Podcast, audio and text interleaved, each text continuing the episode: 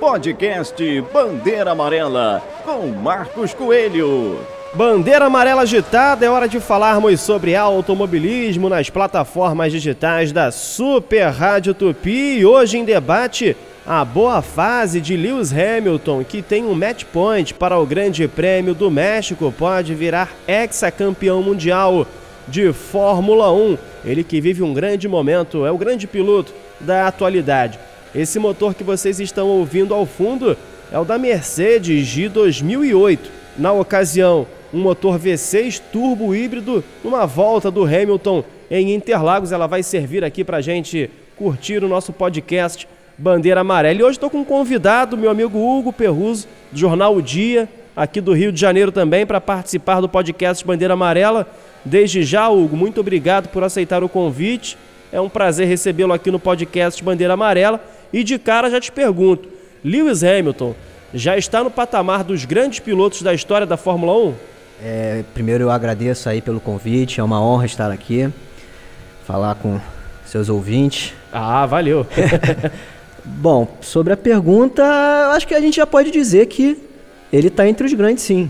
É, não só pela, pela quantidade de vitórias, de títulos, até mesmo pela pilotagem dele, né? É, tem muita gente que vai assistir a Fórmula 1 por causa dele. Ele virou um ícone. É, ele acho. trouxe, né? Ele tem um, um estilo também, até um, um, modelo que a gente está acostumado. O Hugo Perruso, assim como eu, também trabalha com futebol. E no futebol a gente se acostumou primeiro com isso, daquele cara midiático, o cara que Exatamente. frequenta as redes sociais, ele traz um novo público.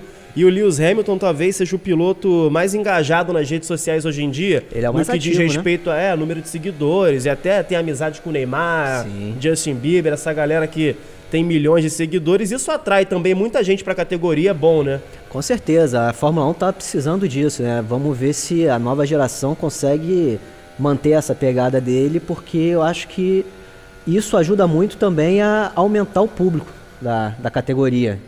É, e ele vem também de uma escola, a escola inglesa da Fórmula 1, que teve bons pilotos recentemente, teve o título do Jenson Button. Se a gente puxar para os anos 90, tivemos Nigel Mansell, Damon Hill, ou seja, não faltam bons pilotos, mas ele entra para essa galeria dos bons pilotos da Inglaterra. E aqui a gente abriu falando do match point.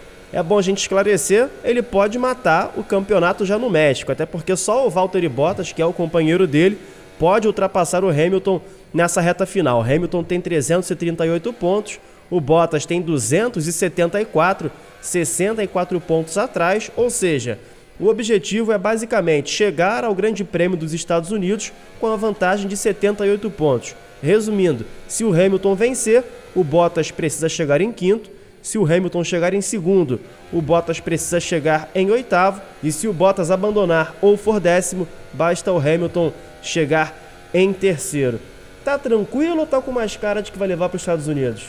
É, tá com cara que vai para os Estados Unidos porque possivelmente o Hamilton ganha, né? Tem ah, grande é. chance de ganhar. Mas a dificuldade maior é o Bottas chegar mais embaixo. É, você colocar três carros ali é entre o Hamilton complicado. e o Bottas realmente é muito difícil, porque você teria que ter um domingo em que o Bottas esteja mal, o Leclerc e o Vettel estejam bem no mesmo final de Exatamente. semana, que é praticamente impossível, né?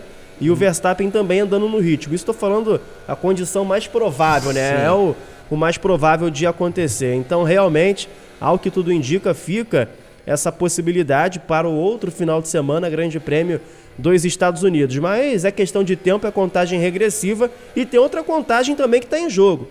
Hamilton com 82 vitórias, Schumacher com 91, aos poucos a gente vê essa diferença diminuindo e, ao que tudo indica, se continuarmos nesse ritmo, em 2020 esse recorde do Schumacher cai, né? Tem grande chance. Quem diria que a gente ia estar tá discutindo isso, né?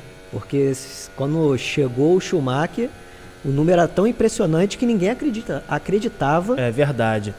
Eu me lembro conseguir. que o, a marca das 51 vitórias do Prost ela era considerada inatingível. Exatamente. Ninguém imaginava que poderia atingir. Aí o Schumacher foi, atingiu, praticamente dobrou e todo mundo achou de novo que não dava para atingir. Agora o Hamilton chega muito perto, claro. Na época do Schumacher se corria bem menos, eram 15, 16 provas por ano. O Hamilton hoje corre 20, 21, ano que vem 22 vezes na temporada, mas se você for pegar aproveitamento é semelhante. É, número de sim. corrida disputada e número de vitória. Dá para comparar Hamilton ao Schumacher ou ainda é cedo?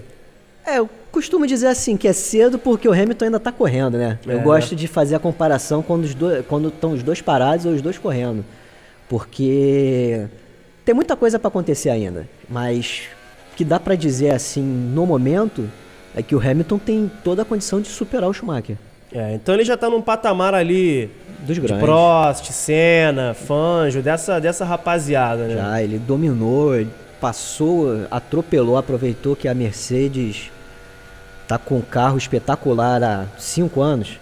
É, e é curioso que a gente mencionou o Schumacher aqui, a Mercedes, quando ela volta à Fórmula 1 em 2010, é exatamente na volta também do Michael Schumacher, ele correndo ao lado do Nico Rosberg, os dois correndo de Mercedes.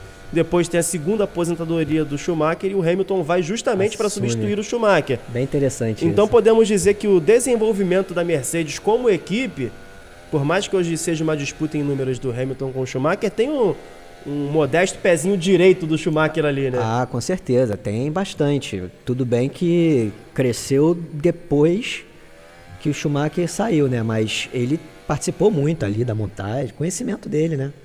É, sem sombra de dúvidas, e ele soube amaciar bem esse carro para o Hamilton pilotar. É outro ponto também que chama atenção. Ele no momento tem apenas o Bottas como adversário no que diz respeito à tentativa de ser campeão mundial entre os pilotos. Se fosse um companheiro como na época o Nico Rosberg, essa situação seria mais difícil, né? Que o Rosberg não pensava duas vezes se tivesse que jogar o carro na direção do Hamilton. O Bottas ele faz mais aquele perfil segundão, se der pra ganhar a gente ganha, se tiver que abrir a gente abre. Então, o que tudo indica, dificilmente o Hamilton vai ter uma dificuldade, né? É, eu confesso que eu fiquei meio surpreso com a atitude do Bottas, porque eu pensava que ele ia incomodar mais. Mas ele chegou aceitando ser segundo piloto e em momento algum tentou, né?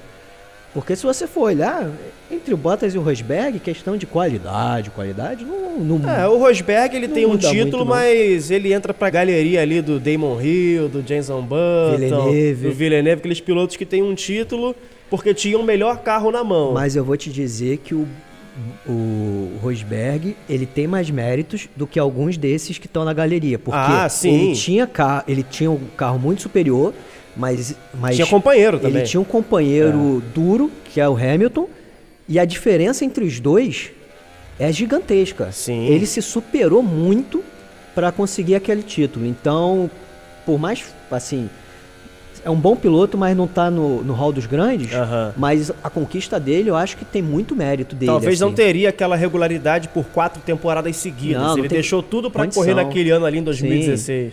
É, tanto que foi tão desgastante para ele, para mentalmente, fisicamente, que ele resolveu se aposentar para sair por cima. É, e foi uma amizade que praticamente acabou também, né? Ele e o Hamilton cresceram juntos ali, desde a Sim. época do kart, rivalizavam desde cedo, mas na Mercedes essa rivalidade não deu muito certo, pelo menos no que diz respeito para eles dois, porque para Mercedes foi ótimo, né? Tinha o primeiro e o Exatamente. segundo todo ano. E vou te falar que deve ter sido surpreendente pro Hamilton a postura do Rosberg nessas disputas aí, porque eu acho que o, o Hamilton deve ter achado que ele ia ganhar mais fácil, assim. Não ia ter uma concorrência dentro da equipe tão grande. É, e a gente para para olhar no cenário, Lewis Hamilton com 34 anos de idade.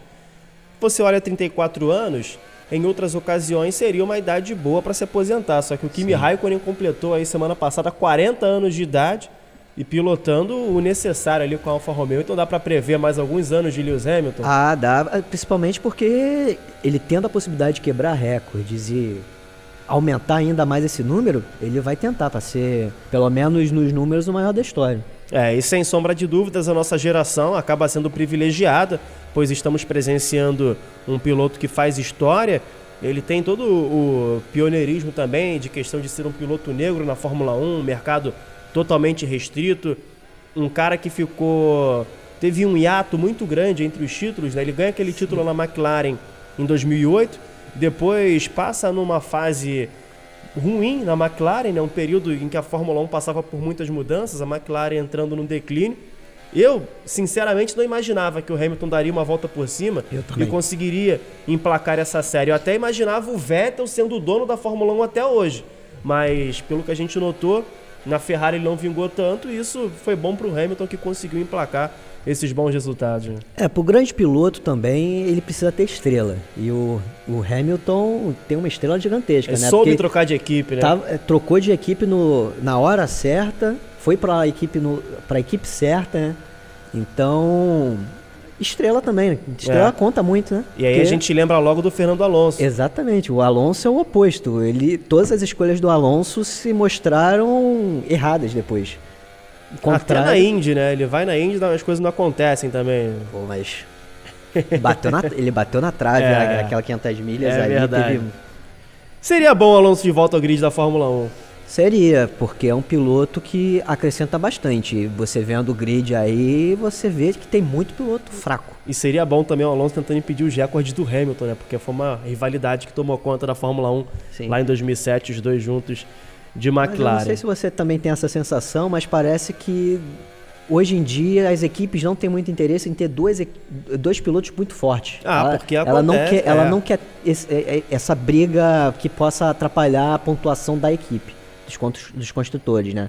Então vai ser cada vez mais difícil, pelo menos acredito, a gente ver uma equipe muito forte, com dois pilotos grandes assim. Então, Seria- para andar com o Hamilton é basicamente sendo um segundão. Muita gente imagina num futuro, quem sabe, o Verstappen correndo na Ferrari ou na Mercedes. Por Com essa Hamilton. linha, concordo plenamente com você. Dificilmente veremos um Hamilton correndo ao lado do Verstappen, a não ser que a Mercedes mude de filosofia, tenha ali uma hegemonia realmente soberana, não passe nenhum risco, aí pode colocar os caras para brigarem na pista, que não vai dar em nada. Aconteceu na Red Bull, Sim. com o Vettel e o Weber, que não era um piloto de ponta, mas que pelo carro conseguia andar lá na frente. Ah, andava na frente, mas o- a verdade é que o Vettel É. não tinha, Sim, não não- tinha um concorrente, não né? conseguiu segurar a onda. Tanto que quando ele teve, ele teve muito problema e apanhou, né? Ricardo, Apanhou bonito tá do Ricardo no último ano de Red Bull. Leclerc. Exatamente. E ao que tudo indica, Toto Wolff está preparando o Esteban Ocon aí para quem sabe no futuro substituir o Bottas e seria uma briga interessante, que é o Hamilton, o melhor piloto da atualidade, É um o Ocon, que é o queridinho da Mercedes. E aí eu não sei se a Mercedes daria esse papel de segundão tão explícito a um piloto que é ali da academia do Toto Wolff, né? É, depende muito também do primeiro piloto, né? Se É. o Hamilton vai aceitar. Acho que assim, se o Hamilton já. Eu tô usando a Ferrari como parâmetro. Sim. A Ferrari não, não blindou o Vettel de ataques do Leclerc, não. Fala, Mas acho vocês que que, também, se resolvam mas aí. acho que também pesa a fase do Vettel, né? Que não ajuda É. muito, né? No início, no início até deu uma blindada, porque o Leclerc teve que deixar o, o Eu lembro no Bahrein que deu uma polêmica também, né? Isso, exatamente. É. Então, vai blindar até a página 3, né? Se não trouxer os resultados e o outro tiver, eles vão deixando.